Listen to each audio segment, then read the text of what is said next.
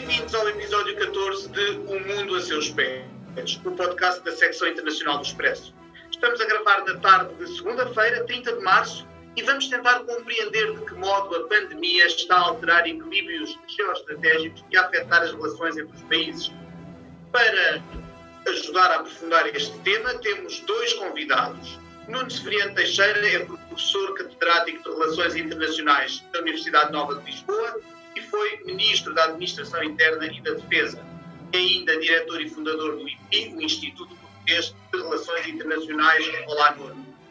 Olá, Pedro, muito boa tarde. Connosco está também Francisco Sarmento, que foi diretor do gabinete em Portugal da FAO, a Agência das Nações Unidas para a Alimentação e a Agricultura, gabinete esse que foi encerrado no final de 2019, quando ainda nada faria prever que estaríamos nesta situação e a falta que, eh, faz, eh, que fazem as competências precisamente desta organização. Olá, Francisco. Olá, uh, espero que estejam bem todos nesta nossa reclusão forçada. É um prazer estar aqui convosco.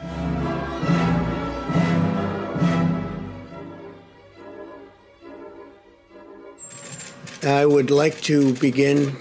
Uh, by announcing some important developments in our war against the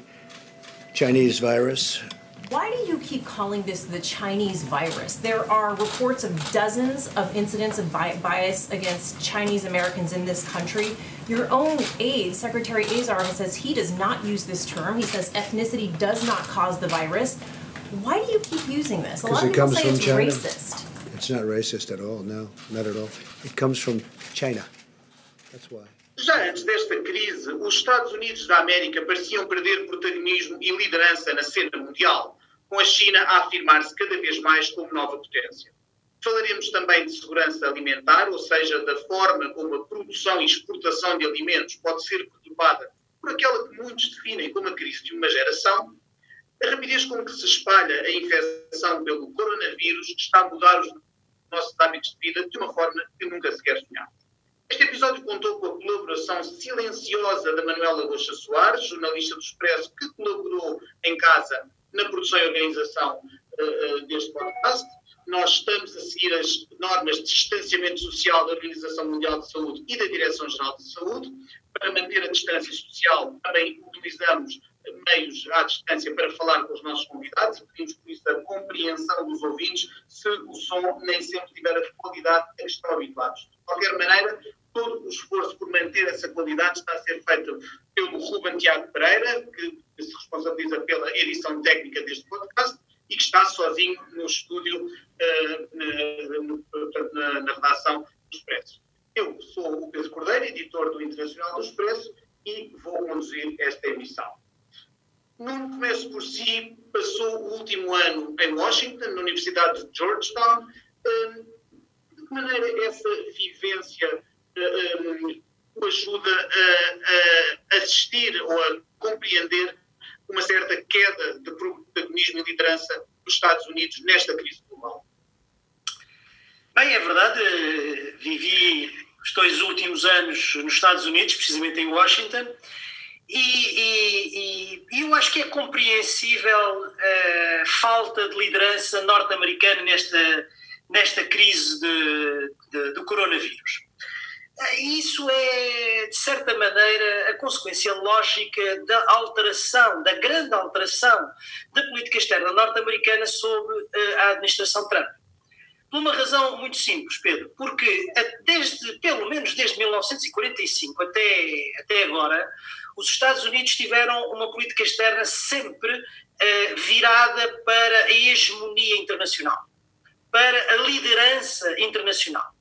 Até uh, 1989, portanto, durante o período da Guerra Fria, uma hegemonia no Ocidente, e a partir do final da Guerra Fria, uma hegemonia global. Ora, o que aconteceu com a administração Trump foi que se alterou radicalmente a maneira de olhar uh, dos Estados Unidos olharem para o mundo o primado já não é, sob a administração Trump, o da política externa, é o da política interna, ou seja, é isso o America First. E, portanto, eh, eh, quando se declara esta crise, a forma como a administração Trump olha para o mundo tem imediatamente uma consequência, e essa consequência é a falha ou a incapacidade de liderança internacional dos Estados Unidos, como vinha acontecendo em todas as crises até, eh, até agora. A forma como os Estados Unidos eh, olharam para, para a crise foi, eh, eu diria, um pouco esquizofrénica. Esquizofrénica no seguinte sentido, em que, naquilo que toca à crise sanitária propriamente dita, o presidente Trump começou por negar a gravidade do problema e depois tem mantido uma, uma posição relativamente errática. Ora dá importância, ora não dá importância à, à, à, à crise, à crise sanitária. Do ponto de vista da gestão do impacto económico da crise, os Estados Unidos tomaram uma posição muito assertiva e provavelmente bastante eficaz porque não só tiveram um plano, um grande plano de apoio às empresas e, portanto, à recuperação económica, à sustentabilidade económica das empresas, mas também a injeção direta nas famílias de uh, uma quantia significativa de dinheiro que lhes permite sobreviver durante a crise. E, portanto, isto pode, do ponto de vista económico, minorar o impacto da crise, mas nós não sabemos o que é que isso significa ainda do ponto de vista da crise da crise sanitária. Aquilo que sabemos, com muita certeza, é que neste momento os Estados Unidos são já o país que tem a maior, o maior número de casos infectados, cerca, depois de manhã, 140 e qualquer coisa mil, e, uh, e cerca de 2.500 mortos, o que já é, já é muito significativo. E, por outro lado, uh, uh, isto tem deve dizer-se, um impacto muito importante do ponto de vista social e humano, porque eh, os Estados Unidos têm uma boa parte da sua população que não é coberta pelo sistema de saúde. E, portanto, isto tem, digamos, um potencial de impacto social e humano muito grande. Do ponto de vista internacional, o impacto é claro, é a incapacidade, ou foi, está a ser a incapacidade de liderar, do ponto de vista internacional, uma crise que eh, se declarou e que numa primeira fase não teve, digamos, teve um vazio de liderança e agora aparentemente aparecem outros atores a querer, a querer liderar.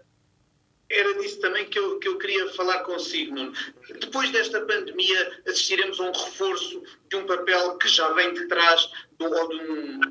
de uma intenção e de um esforço chinês por, uh, de facto, assumir cada vez mais uma, um papel preponderante na ordem mundial. Penso em, por um lado, em, em, em iniciativas como, obviamente, a, a, a, a rota da recriação da Rota da Seda, da Belt and Road Initiative, uh, o investimento chinês uh, sem precedentes, uh, sobretudo no terceiro mundo e não só, e também nesta, nesta, nos últimos dias vimos países, como, países europeus como o nosso, ou França, Itália, Espanha, enfim, países muito afetados por esta pandemia, a irem importar, precisamente da China, equipamento que não tem capacidade para produzir, pelo menos com a quantidade e com a rapidez necessária. Já sabemos que em Espanha houve um problema com testes de Covid-19 que vieram, eh, ao que parece, com defeito ou, não eram fiáveis. De que forma é que é que este, este retrocesso americano eh, também potencia uh, um papel da China que não é, não se sai completamente incólume e, imaculada desta crise, mas talvez tenha aqui uma, uma oportunidade para se afirmar mais. Eh, sim, nós não sabemos, ainda é cedo e nós não sabemos qual vai ser o resultado final em termos, digamos, de reconfiguração do sistema internacional uh, depois, desta, depois desta crise. Agora, sabemos uma coisa: sabemos que a China está a tentar preencher o vazio estratégico deixado pela, pela retração americana, não é? Uh, e agora, uh, não sabemos se, uh, se o resultado final vai ser esse que o Pedro estava a referir. Mas há uma coisa que, que nós sabemos, é que sem dúvida nenhuma, isto é o sinal da conjuntura política internacional que se vive, de rivalidade entre uma potência ainda dominante, que são os Estados Unidos da América, e uma potência emergente, que é, que é a China. A China, deve dizer-se, eh, comportou-se nesta, nesta crise, eh, no início, no desencadear desta crise, como um regime autoritário que é O que eu quero dizer com isto? Comportou-se com opacidade e comportou-se com repressão. Opacidade, porque demorou cerca de um mês a um mês e meio a declarar publicamente a crise sanitária e esse, esse mês a mês e meio teria sido absolutamente fundamental para conter a crise e, portanto, não andou bem aí e, e, e com repressão porque uh, o médico que deu o alerta, aliás, um oftalmologista, creio eu, que deu o alerta para a crise e ele próprio veio a morrer de próprio coronavírus, foi violentamente silenciado e reprimido e, portanto, digamos, o comportamento, a atitude típica do regime autoritário. Agora, em mesmo hoje, deve dizer-se, os números que são declarados de infectados e de mortos na China, que são à roda, os infectados à roda dos 82, 82, 83 mil, nós não temos a fiabilidade de que esses sejam os números uh, rigorosos, digamos assim.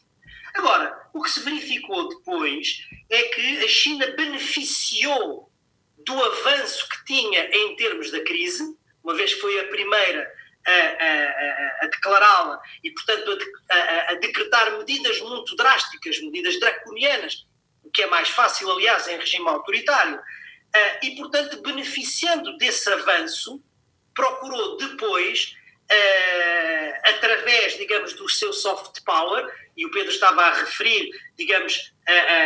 o fornecimento de equipamentos médicos ou a venda de equipamentos médicos aos países europeus, a disponibilidade ou a disponibilização de informações científicas dos seus cientistas aos cientistas internacionais. Portanto, começou a procurar jogar do ponto de vista internacional o papel da potência útil que até aí era desempenhado pelos Estados Unidos, liderando ou procurando liderar uh, a crise. Mas mais do que isto, eu julgo que isto é importante sublinhar, não só procurou desempenhar esse papel, como tem desenvolvido, do ponto de vista internacional, uma fortíssima propaganda, no sentido de dizer, digamos, criando toda uma nova narrativa de que é ela que está em condições de ajudar, é ela que está em condições de liderar internacionalmente e, e portanto, procurando, como dizia há pouco, eh, preencher o vazio deixado pelos Estados Unidos. Mas se o Pedro me pergunta qual é o destino final, eu isso não sei. Mas sei que há três cenários que são possíveis. O primeiro cenário é o tudo igual. Ou seja, a crise passa e eh, não há grande alteração do ponto de vista dos equilíbrios internacionais. Segundo cenário, a, a, a potência emergente, a China, afirma-se e consolida a sua posição como grande potência internacional, perante, digamos, o declínio dos Estados Unidos. Mas há uma terceira hipótese. E a terceira hipótese é que esta crise sirva como um alerta para os Estados Unidos e isso implicaria numa nova administração que seguramente não seria uma administração eh, republicana, uma administração Trump, mas uma administração democrática, que ela regressasse à, à, à política de hegemonia internacional dos Estados Unidos, reagisse a esse isolamento ou a essa retração estratégica e voltasse a investir do ponto de vista internacional nas instituições internacionais, no multilateralismo e, portanto, procurasse reganhar o espaço internacional que a administração Trump tem perdido. Não sabemos como vai ser o futuro, mas eu creio que estes são os três cenários possíveis. Uh, isso realmente só o tempo o dirá. Volto-me agora para o Francisco Sarmento para, para abordar outra questão vital que esta, que esta crise do coronavírus uh, coloca, que é a da segurança alimentar. Uh, a ONU já alertou para o risco da escassez de alimentos, sobretudo se os governos dos países afetados, que são praticamente todos os do mundo, tomarem medidas protecionistas, já houve exemplos, o Vietnã suspendeu a exportação de arroz, o Cazaquistão proibiu a exportação de trigo, um, um, o mesmo poderá acontecer eventualmente com a Rússia, que é o maior produtor de trigo do mundo. Uh, há o risco de, uh, de facto, associada à crise de saúde, virem uma série de outras crises, económica, não, sem dúvida nenhuma, já sabemos, evidentemente, que vai acontecer, mas uh, uh, o vírus, além de morte por doença, pode provocar morte por fome. É, eu penso que hum, o risco existe, naturalmente, é ainda cedo. Penso que nós não temos ainda elementos que nos permitam desenhar um cenário de elevada probabilidade nesse sentido, uh, embora naturalmente o risco, o risco exista. Uh, é natural que, digamos que no decorrer de uma crise ou de uma emergência em saúde, mas sobretudo face à importância da alimentação da vida diária das pessoas, portanto a primeira necessidade humana, é natural que os Estados, de alguma forma, tendam a eh, com alguma prudência e, sobretudo, no contexto de, de, medidas que são colocadas ainda de forma transitória. O caso da Rússia, que resolveu basicamente refletir melhor sobre o, volume de, de, de, trigo que poderá ou não exportar e, portanto, aguarda uma definição relativamente à, à evolução do problema. É natural que os países eventualmente assim o façam, mas também, obviamente, que é negativo uh, que os países o façam ou que o venham, ou que o venham a fazer. Isso terá naturalmente uma, um, impactos que podem ser consideráveis. Eu acho que quando eu dizia que ainda é cedo, repare que mesmo ao nível doméstico nós estamos neste momento eh, ainda não sentimos uh, e não saberemos se vamos sentir algumas disrupções ao nível das cadeias de produção, das cadeias alimentares, mesmo no que isso se relaciona à importação e exportação de alimentos, mas é bastante natural que, por motivos óbvios, eh, quanto mais não seja pelas normais interrupções do normal funcionamento dos vários elos da cadeia alimentar, que é, é perfeitamente natural dizia eu que agora durante os meses de abril e maio possamos vir a sentir alguns impactos ao, ao nível alimentar. Ao nível internacional, uh, e no que tange ao comércio internacional de alimentos. Um, eu talvez fizesse aqui um paralelo. Uh, eu acho que a história serve-nos de facto para, um, por vezes, avaliar melhor o presente e, sobretudo, como todos sabemos, olhar um bocadinho para os diferentes cenários que poderemos ter pela frente. Um, e aqui uma trajetória que eu penso que é importante fazer ao nível do sistema alimentar global, o tal que leva a que obviamente fiquemos preocupados com medidas protecionistas, mas é importante traçar uma trajetória desse sistema eh, e eu, para não voltar muito atrás, diria que nos últimos 40 anos, de facto, o sistema alimentar global mudou eh, muito, mudou a passos acelerados e em grande parte, em grande parte, essa mudança no que tange à questão da geopolítica do sistema alimentar internacional um, inicia-se talvez, ou mais marcadamente, com a entrada da agricultura uh, no âmbito dos acordos da Organização Mundial do Comércio. A partir disto, sensivelmente com os acordos do Uruguai na década de 80 e depois, enfim, foi progredindo com a entrada formal na Organização Mundial do Comércio e, portanto, com toda a estruturação do sistema alimentar global, como antes não o conhecíamos, que gerou naturalmente alguns, alguns vetores que determinam um pouco a nossa, a nossa construção de cenários para o futuro.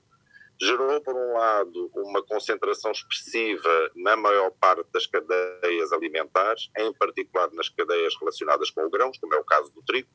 mas também a, a, outros níveis, ao nível da industrialização, ao nível da grande distribuição alimentar, que hoje cobre praticamente o planeta, seja ao norte, seja ao nível do sul global, uh, gerou também uh, a fragilização ou a gradual desvinculação das cadeias produtivas de um vasto conjunto de agricultores familiares, uh, por motivos relacionados à sua menor ou maior capacidade competitiva, neste caso menor capacidade competitiva, o que enfraqueceu naturalmente os sistemas alimentares de base mais territorial, de base nacional e de base local.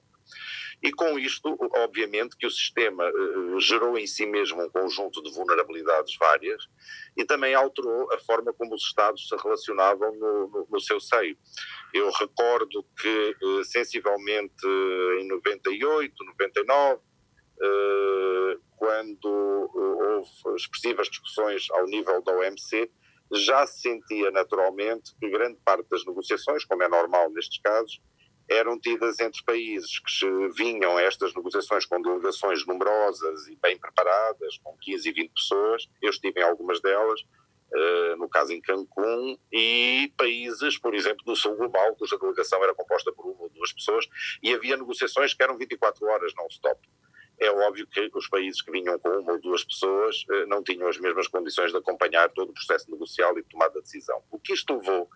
de certa forma, é à construção de um sistema alimentar global, como eu dizia, concentrado, à gradual e consequente eliminação dos agricultores familiares, mas ao nível da governança desse sistema alimentar também houve importantes alterações particularmente ao nível do sistema multilateral. E é assim que, eh, na última crise que de certa forma eh, foi de saúde, com a questão da gripe, da gripe asiática, da gripe aviária, mas depois também com o que todos se recordam que foi a subida exponencial do preço dos alimentos eh, em 2008, 2009, assiste-se claramente a uma, digamos que, readequação nas relações do poder eh, ao nível das cadeias alimentares que levam a que diferentes grupos de países tenham posturas diferentes face a uma crise que era simultaneamente económica, social, de saúde e alimentar. E isto levou uh, a que a FAO, a Organização das Nações Unidas para a Agricultura e Alimentação, aquilo que nós conhecemos desde o pós-guerra como espaço ou locus para a governança e a negociação multilateral do sistema alimentar, fosse o epicentro desta situação. E nesse momento claramente ficou visualizado que havia disputas, e que sempre foram tradicionais, entre os grandes países exportadores de alimentos, e não necessariamente do Norte, mas os grandes países exportadores de alimentos e que de alguma forma lideraram todo o processo negocial da liberalização do setor agrícola e alimentar no quadro da OMC, com a grande maioria dos países do planeta, em particular os países que se agruparam à volta do G77. Foi instituído na altura uma tentativa de estabelecer uma espécie de governo multilateral para o sistema alimentar, eh, e, e deixem-me dizer-vos, esta questão da alimentação, nós temos a tendência a olhar para ela de forma um pouco redutora. A alimentação está na base de uma série de outras situações, como agora nós facilmente visualizamos com esta crise. E, portanto, tem implicações várias ao nível da economia, ao nível da saúde, a, a todos os níveis setoriais. E, portanto, dizia eu, nesta altura, as próprias Nações Unidas, em particular a FAO, foram palco dessa disputa e tentou-se instituir uma espécie de governo eh, onde participavam todos os atores, setor privado, os diferentes Estados-membros, a sociedade civil, a academia, para, de alguma forma,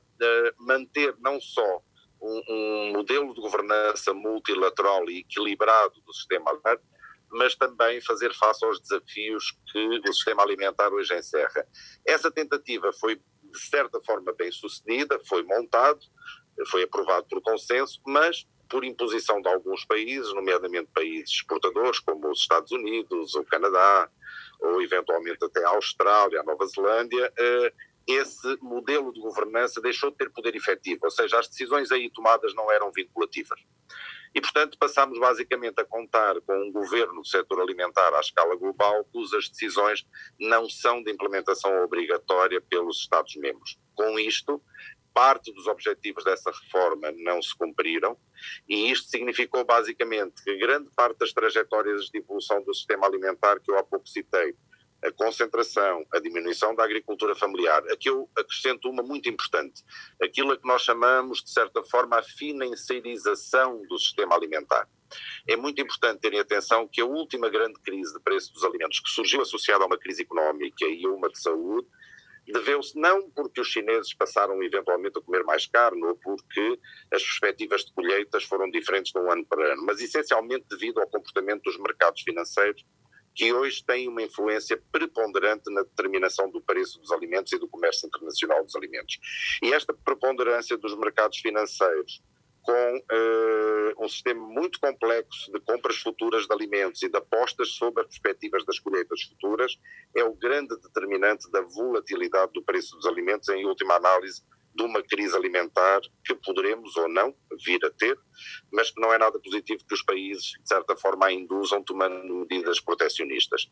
Dependendo da conjuntura económica, dependendo da dimensão da crise económica que todos temos como certa que vai acontecer, mas eu diria, sobretudo, dependendo do comportamento dos mercados financeiros em relação à questão da agricultura e da alimentação, assim penso que nós poderemos vir a ter um cenário mais exato do que se possa vir a passar com a questão da alimentação, o que naturalmente preocupa a FAO, preocupa a todos nós, na medida em que uma das coisas que eu penso que as pessoas com esta crise mais vão tender a valorizar no futuro serão certamente sistemas de saúde público robustos e com capacidade de respostas e a própria questão alimentar. Penso que hoje as pessoas passam a dar uma importância talvez distinta e não tomam como adquirido o fato de que a alimentação é uh, algo que já está garantido à partida e tem naturalmente preferência por se abastecer de produtos próximo da sua área de vivência, próximo do seu território, próxima da sua apetição, uh, de alguma forma reduzindo um pouco a vulnerabilidade uh, a que estão sujeitas por um sistema alimentar globalizado que tem muitas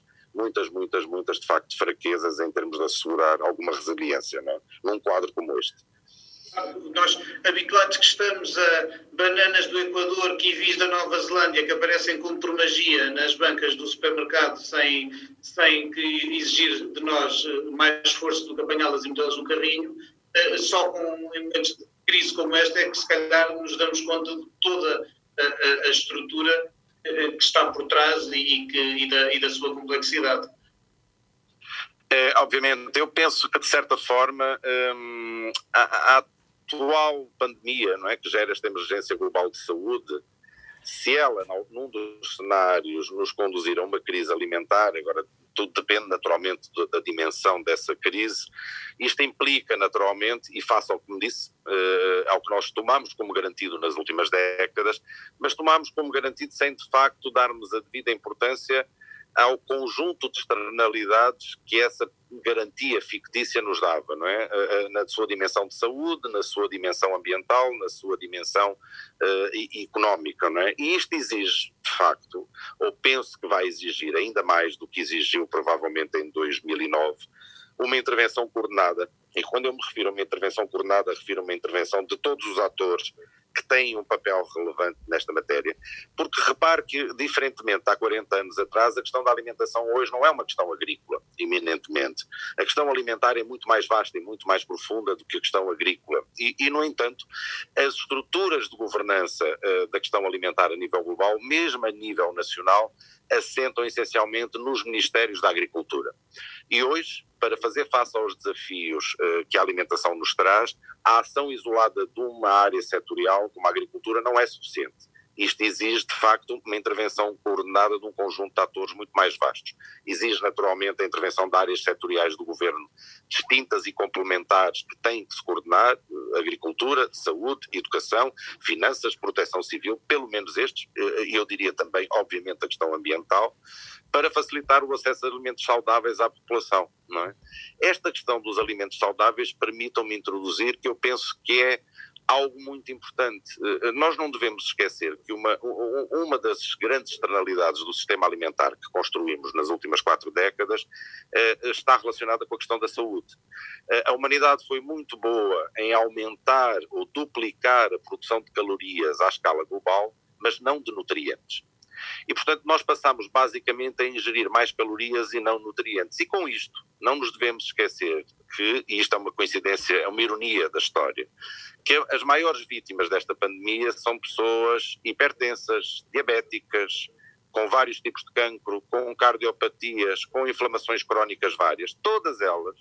patologias associadas a este sistema alimentar que nós desenvolvemos nas últimas quatro décadas.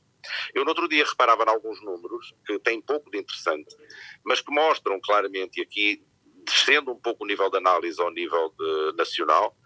que eh, em Portugal morriam cerca de 150, 200 pessoas por dia vítimas deste tipo de patologias quase todas elas em grande parte associadas ao padrão alimentar vigente. E são elas, curiosamente, precisamente por estas situações, que são as vítimas, digamos, com os grupos de risco a esta pandemia, como seriam eventualmente a qualquer outra pandemia. Isto para já não dizer, e a FAO começa a trabalhar gradualmente nesta matéria, é de que este avanço das últimas quatro décadas num sistema alimentar globalizado intensivo em fatores de produção, de grande monocultura, da utilização abusiva de compostos e complexos químicos, inclusivamente ao, do ponto de vista da transformação dos alimentos, para precisamente poder transportar as ditas cujas bananas do Equador até Braga e deixá-las na prateleira do supermercado ou do armazenista durante cerca de seis a oito meses. Ora bem, esta, esta janela que a globalização alimentar abriu após a década de 80 implica necessariamente uma perda da qualidade nutricional dos alimentos que as pessoas vão tendo acesso e implica naturalmente um enfraquecimento, digamos assim, de todo o seu sistema imunológico. Mas, por outro lado, traz um outro fator que começamos a trabalhar mais fortemente há cerca de cinco anos, uh, sensivelmente, é que é este mesmo modelo, de certa forma, naquilo que diz respeito aos serviços que os ecossistemas geram, e aqui deixe-me abrir um pequeno parênteses só para dizer o seguinte: hoje sabemos, e, claramente trabalhamos sobre esta matéria, de que a natureza em si fornece-nos um conjunto fundamental de serviços, fundamentais à vida humana. Uh, para lhe dar um pequeno exemplo, isto tem valor económico. Para lhe dar apenas um exemplo, é óbvio que todos sabemos que as florestas filtram a água que nós bebemos, ou que, por exemplo, as abelhas são polinizadores essenciais para a nossa diversidade alimentar. Ora bem,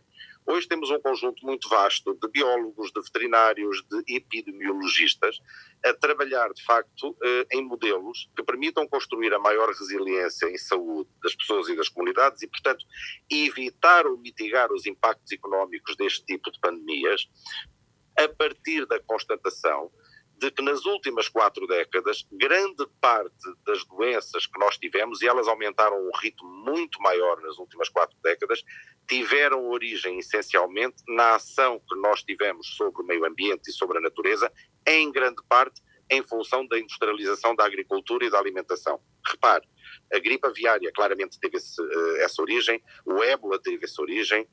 eh, a SIDA teve essa origem, e portanto nós hoje sabemos que os ecossistemas e a natureza, que são obviamente peça central da questão uh, da produção alimentar, uh, geram e podem gerar e contribuem uma reação à forma como nós lidamos com ele. E, portanto, a grande parte destas doenças são zoonoses, quase dois terços delas, e isto tem certamente uma origem e um vínculo com a forma como nós estamos a desenvolver o sistema alimentar. Portanto, quando me pergunta, vamos continuar a comer bananas uh, do Equador ou maçãs do Chile ao longo do ano, ou vamos ter eventualmente papaias ou mangas uh, disponíveis nos nossos hipermercados, quando eu me lembro que na minha juventude uh, era um luxo, encontrávamos isto uma vez, uma vez por ano, duas vezes por ano, e aquilo era um pequeno luxo. Enfim, eu penso que isto, de facto, vamos ter que repensar este modelo.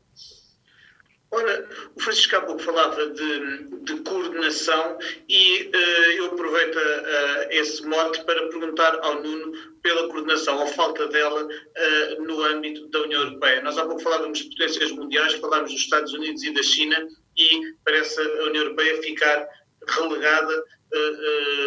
também por, por uma certa perda de relevância geopolítica. Que avaliação faz, Nuno, da, da, resposta da União Europeia, nomeadamente no, no polémico Conselho Europeu que, que, que, tanta crítica mereceu da parte do, do Primeiro-Ministro António Costa, e estamos em tempo de uma nova fratura norte-sul, ou, ou, de agravamento de uma fratura norte-sul dentro da União Europeia. Será que o projeto europeu sobrevive a um embate como este se não souber uh, responder à altura?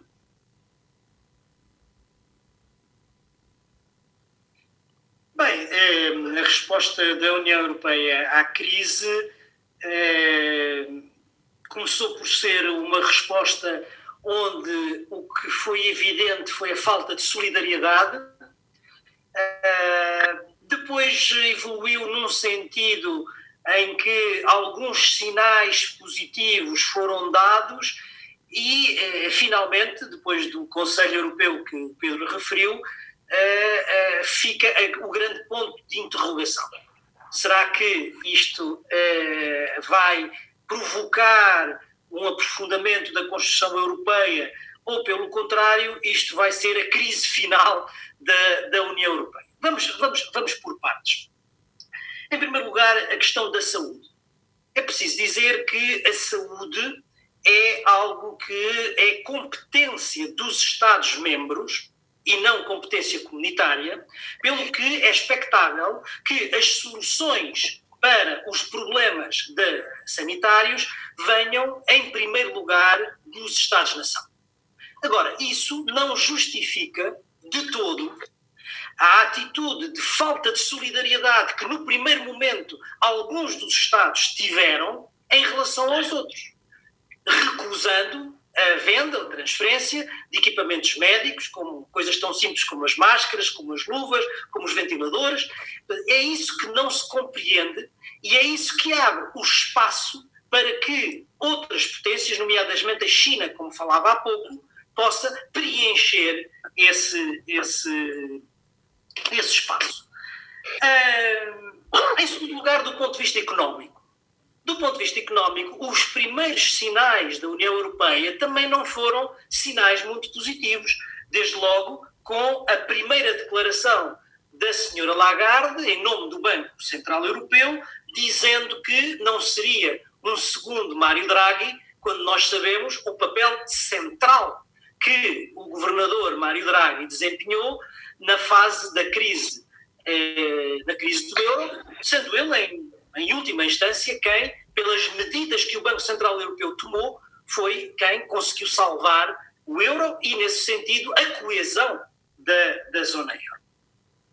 Há depois um outro ponto que eh, muitas vezes tem sido falado, como falta de solidariedade, como fechamento, que é a questão do levantamento das barreiras, eh, das fronteiras, digamos assim, entre os Estados da União Europeia. Eu não vejo nisso, para dizer a verdade, eh, quebra de solidariedade. Isso é um instrumento que é absolutamente eh, necessário para a proteção dos cidadãos em matéria, digamos, de contágio da pandemia, e isso, de resto, está previsto no espaço Schengen em situações extraordinárias e, eh, a título temporário, poder reintroduzir o controle fronteiriço e nós esperamos, naturalmente, extraordinário, não temos, não temos dúvida nenhuma de que esta situação é e, portanto, que se justifica e, e esperamos que seja eh, temporário, tanto quanto isso seja possível. Agora, houve alguns sinais também, a partir daí, que foram positivos. Uh, em primeiro lugar, e desde logo, isto deve dizer-se, a flexibilização que a Comissão introduziu ao nível do Pacto de Estabilidade e Crescimento, isto é, sem dúvida nenhuma, uma medida histórica que pode ter um efeito importante, digamos, na capacidade dos Estados-membros se uh, endividarem para poderem promover, para poderem potenciar, uh, digamos, o, o, os incentivos económicos para a recuperação. Depois, digamos, numa segunda fase, a própria posição do Banco Central Europeu, uh, com um pacote de, uh, se a memória agora não falha, 750 mil milhões de, de euros também para estimular a economia e uh, o próprio Banco Europeu de Investimento pode ter algum papel nessa, nessa matéria. Agora, de facto, a questão central é se, face a esta pandemia que se declara, estas medidas que foram tomadas pela União Europeia são ou não são suficientes. Isso vai depender, em boa medida, da extensão e da profundidade ou da gravidade da crise sanitária, porque disso depende o impacto económico que eh, virá a ter. E nesse sentido, como é óbvio, a questão que se pôs em cima da mesa da mutualização da dívida e, portanto, da emissão dos eurobonds é uma questão absolutamente decisiva. É uma questão decisiva não só pelo impacto económico que isso tem, mas também pelo que isso significa do ponto de vista político. Ou seja, isso significaria o passo político de aprofundamento da construção europeia, de aprofundamento da integração europeia, e significaria, de facto, de facto, a solidariedade que está inscrita, que a solidariedade que está inscrita nos tratados iria funcionar de facto. Mas essa ainda é a incógnita, e como nós sabemos, a União Europeia é esse animal complexo, onde a negociação é até o último momento, e portanto vamos esperar, vamos esperar para saber qual é a solução que daí advirá. Li hoje na imprensa eh, que o próprio ministro das finanças da Holanda eh, já teria uma posição um pouco mais flexível e, portanto, vamos ver qual será a capacidade de negociação que no quadro do Conselho Europeu vai existir. Eu julgo que isso vai depender, a solução final vai depender do compromisso que seja possível encontrar entre aquelas posições mais moderadas dos Estados-membros da coesão do Sul, digamos assim, e os Estados mais moderados dentre os países do Norte, em particular a posição da Alemanha e da chanceler Merkel. Isso vai ser fundamental no desfecho final dessa negociação, que eu estou convencido que de uma maneira ou de outra vai ter que ser feita. Ora, uh, uh, Francisco, uh, antevê que, este, que, que, a nível europeu possa haver mexidas na política agrícola comum por causa do que está a passar? Eu penso que é, é um dos cenários possíveis e eu diria até de certa forma eventualmente desejáveis embora naturalmente isto esta questão da política agrícola comum dependa um pouco da, da resposta anterior, do que estávamos a conversar anteriormente, não é? Eu penso que há aqui um desenho maior sobre o próprio projeto, de certa forma, do aprofundamento ou não do projeto europeu, que está em cima da mesa e de onde deriva naturalmente a questão da política agrícola comum. Eh, salientando sempre que a política agrícola comum, eh, ela de facto também resulta, obviamente, de negociações no sistema multilateral, em particular da OMC, e, como tal, ela não é eh, desenhada de forma alheia às grandes negociações globais do sistema alimentar. Portanto, aqui o que se passar em termos alimentares ao nível global determinará naturalmente os ajustes ou não à, à próxima PAC, assim como naturalmente o próprio, o próprio modelo do projeto europeu e as decisões que forem tomadas sobre essa matéria noutro, noutras dimensões. Uh, mas saliento que eh, de certa forma já se notava, e estamos num contexto neste momento de discussões nacionais uh, visando construir uh, aquilo que seria a política agrícola comum e, portanto, estávamos precisamente neste momento, em grande parte dos países da União Europeia, a elaborar os diagnósticos, os estudos, as discussões, no sentido de cada país poder naturalmente trazer as suas propostas e, e foi subejamente conhecida as discussões à volta, por exemplo, do orçamento, em primeiro lugar. Mas depois do orçamento vem naturalmente o tipo de medidas que podem ser implementadas e as diferentes prioridades, e aí eu penso sim que, face ao cenário que temos neste momento, é previsível que se façam alguns ajustes, mas que já se notava, de certa, de certa forma, naquilo que foram as primeiras negociações e as primeiras discussões, uma tendência a uma certa, um, um aumento um pouco de alguma margem da autonomia ao nível dos Estados-membros para a definição de medidas ao nível territorial que para eles fossem mais significativas. De alguma forma, eh, eh, flexibilizando um pouco aquilo que eram as orientações gerais vindas eh, de Bruxelas, como se costuma dizer, o que corresponde naturalmente ao reconhecimento da necessidade de reduzir as vulnerabilidades do sistema alimentar, fortalecendo esse mesmo sistema ao nível territorial, nomeadamente ao nível local e ao nível nacional. Portanto, em resumo, eu diria que penso que sim, que provavelmente a PAC terá que ter ajustes e estes virão certamente daquilo que aconteça ao nível multilateral do sistema alimentar e aquilo que naturalmente também aconteça em sede de discussão uh, do projeto europeu e da própria comunidade europeia. Mas, por outro lado, também julgo que qualquer que seja o cenário, a menos que os cenários que, que, que temos conduzam a uma exacerbação da trajetória dos últimos 40 anos, o que significaria, na realidade,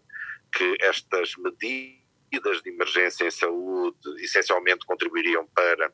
eh, concluir o processo de industrialização da agricultura e da alimentação numa trajetória que já reconhecemos que não é a mais adequada, mas se isto não acontecer, obviamente que eu penso que um fator que irá estar em cima da mesa é o aumento da flexibilidade e, de facto, da construção de sistemas alimentares ao nível local mais sustentáveis, não é? Que permitam, de alguma maneira, de dietas culturalmente aceitáveis, acessíveis, nutricionalmente mais adequadas e saudáveis e, e, e, muito importante nestes contextos que optimizem recursos naturais e humanos. Portanto, eu acredito que, e com algum otimismo, que isto se vai dar necessariamente.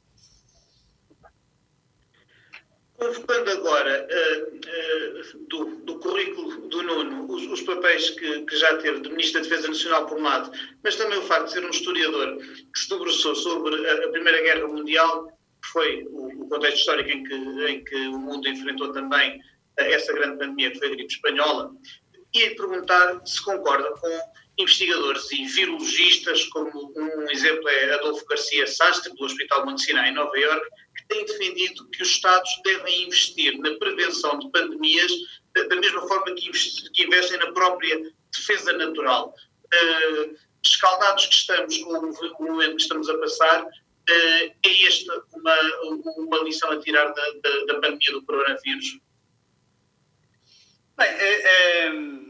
vamos ver.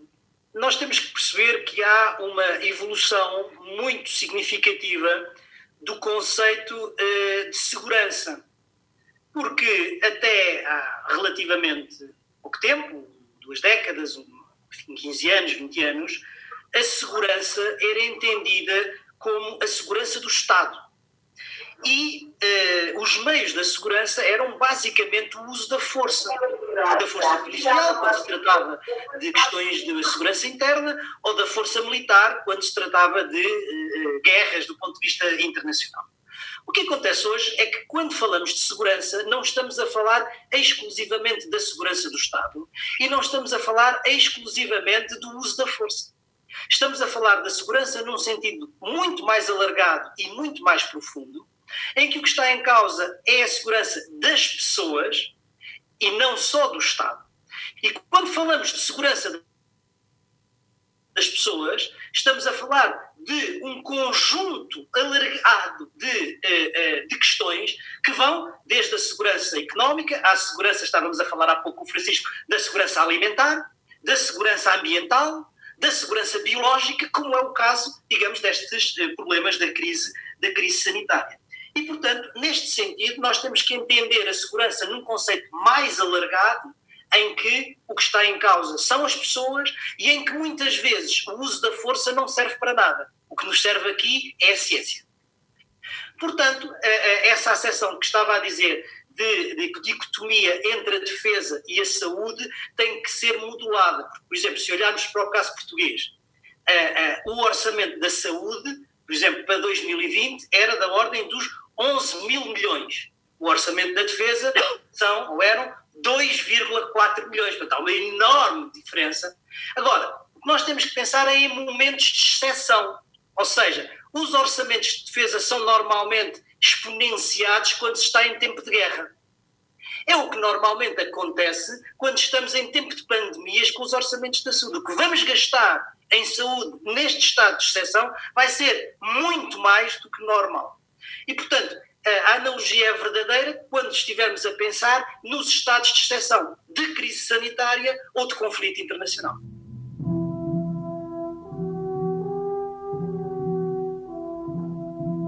Agora, com o nosso tempo já a terminar e porque gostamos de, de, de introduzir outras notas, outras latitudes e longitudes na nossa reflexão, eh, resta-me fazer uh, aquela pergunta a que os ouvintes já estão habituados no final deste podcast. Eu vou dirigi-la a ambos os convidados. É claro que nos tempos, a, a pergunta uh, para os habituês do mundo a seus pés já sabem que é uh, onde é que gostaria de estar se pudesse neste momento ir para qualquer parte do mundo. Eu vou ter que pedir aos, vou ter que dar licença aos nossos convidados para, obviamente, se, se assim o entenderem, se abstraírem do atual cenário, porque no, no atual cenário nós não podemos ir uh, para parte nenhuma. Mas a pergunta mantém-se e, pode, e, e, é, portanto, uh, não, é, não tem de fingir-se ao tempo que vivemos. Uh, Nuno, se neste momento pudesse viajar para qualquer parte do mundo, qual seria e porquê?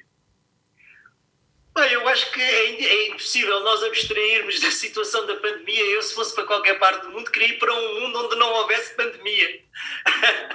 Mas eu acho que vale a pena nós olharmos para a mensagem que, para a grande mensagem que, este, que esta pandemia nos traz. E o que eu acho que esta pandemia nos traz em termos de mensagem é que nós somos todos, todos, uma comunidade de destino. Estamos todos ligados uns com os outros. Nós já sabíamos isto desde o 11 de setembro Uh, o que sabíamos que o terrorismo internacional podia atacar a qualquer momento, em qualquer lugar do mundo. Sabíamos desde a crise de 2007 que a falência de um banco nos Estados Unidos dava origem a uma crise na moeda europeia e ao corte dos nossos salários. Nós já sabíamos que estávamos todos interdependentes, mas estávamos interdependentes de uma forma que era sem solidariedade. Eu acho que a forma dramática como este vírus nos vem mostrar que somos todos uma comunidade do destino, deve levar-nos, e é essa a mensagem que eu gostaria de deixar, deve levar-nos a fazer o seguinte: nós não podemos acabar com a interdependência que temos, mas podemos acrescentar solidariedade a essa interdependência. Obrigado, e agora dirijo a mesmíssima pergunta ao Francisco. E eu aqui, em perfeito espírito e sintonia uh, diria que também me é difícil abstrair do contexto onde estou. E, e, se fosse esse o caso, também diria que gostaria de estar num local onde não houvesse, onde não houvesse a pandemia. Mas, uh, dito isto, uh, de facto, eu neste momento estou e gosto, gosto de onde estou. Estou numa casa de família, uh, com quem gosto, uh, com numa aldeia, num território local, uh, com um grande quintal com árvores macieiras e ontem plantei couves com a minha filha. E, e, falando em segurança, a noção de segurança que isto me transmite a mim e aos meus no meio de um mundo de, de facto extremamente interdependente, onde eu concordo em absoluto que a solidariedade deve ser uh, o nosso objetivo, mas para que ela aconteça, sabemos nós, com a nossa experiência da história, que é preciso alguma regulação. E eu penso que espero e espero que isto seja uma lição aprendida uh, e que não repitamos os erros do passado e que de facto reconheçamos que há áreas essenciais eh, da vida humana e da gestão do bem comum e do planeta que necessitam do reforço do sistema multilateral de governança a todos os níveis. E, portanto, isto é essencial, quanto a mim, para uh, a solidariedade. E, e, e, e diria, talvez, uh, que penso que aquilo que as pessoas hoje, neste contexto, poderão fazer melhor, e já que é deste tema que eu trato, olhem, que riam, eh, que estejam mais felizes possíveis e, e já agora comam melhor porque enquanto não houver uma vacina, a melhor vacina para esta pandemia, de facto, é o reforço do nosso sistema imunitário. E em grande parte, aquele velho ditado tem tudo a ver com o conhecimento tradicional da humanidade há 13 milhões de anos, não é? O nosso alimento é o nosso melhor remédio, nós somos aquilo que comemos. Por isso, riam-se, comam melhor e, e reforçam a sua imunidade. Ora, eu não costumo responder a esta pergunta para evitar cansar os ouvintes, mas não resisto esta semana a dizer que me senti transportado há dias para uma cidade que conheci pela primeira vez há seis meses, cheia de gente, e que vi, que vimos todos em imagens uh, vazia, refiro-me à cidade do Vaticano e àquela praça de São Pedro, às impressionantes imagens da bênção do Papa Francisco, que, tocaram muita gente em, muito, muitas partes do mundo, inclusive este que vos fala agora e que não é sequer um homem de fé. Talvez a interdependência e a solidariedade de que falaram meus convidados hoje se possam resumir também aquela imagem ao mesmo tempo de solidão e de tanta comunhão. Resta-me agradecer ao Nuno Severino Teixeira, ao Francisco Sarmento, ao Ruben Tiago Pereira e à Manuela Goxa Soares, e assim esteve desse lado a ouvir o mundo a seus pés. Não se esqueça de que voltaremos dentro de 15 dias com outro assunto, ou talvez outra vertente deste assunto que nos tem uh, dominado a atualidade. Até lá, faça o melhor por ser feliz, tome as precauções e não se esqueça que cuidar de si é também cuidar dos outros. Muito obrigado a todos.